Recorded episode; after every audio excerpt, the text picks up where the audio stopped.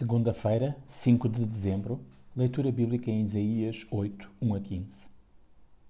Por vezes pensamos que Deus tem uns tempos estranhos de atuar, mas na verdade Ele sempre opera os seus juízos no tempo certo. Assim aconteceu mais uma vez com a Assíria e o Reino do Norte. Mas Deus não abandona o seu verdadeiro povo, porque Ele é Deus conosco. Ele é a rocha eterna e a nossa única e verdadeira esperança no mundo caótico em que vivemos.